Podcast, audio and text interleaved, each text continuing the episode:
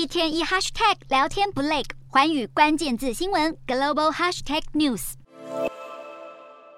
中国外交部长人选交棒，由秦刚接任前外长王毅的职务。五十六岁的秦刚先前是中国驻美大使，他在元旦这天跟即将造访北京的美国国务卿布林肯电话对谈，讨论美中关系的未来发展。各界都在看中国的战狼外交路线到了秦刚手中会有什么变化。中方不久前才在台湾周边再次展开海空军演，一天之内有七十一架次军机扰台，连法国媒体《费加洛报》都被勾起了注意力，大幅分析中国的威胁举动，还专访了我国外交部长吴钊燮，标题引用吴钊燮的说法，写下台湾人准备好为自由而战。这很快让中国驻法大使馆接连发文批评，还表示要碾压台独主义。面对中国官方的强烈措辞，《费加洛报》的总编幽默回应感谢。跟中国使馆发生过直语的法国智库学者博达安也反讽中方，在用大家熟悉的细腻礼节祝福各位新年快乐。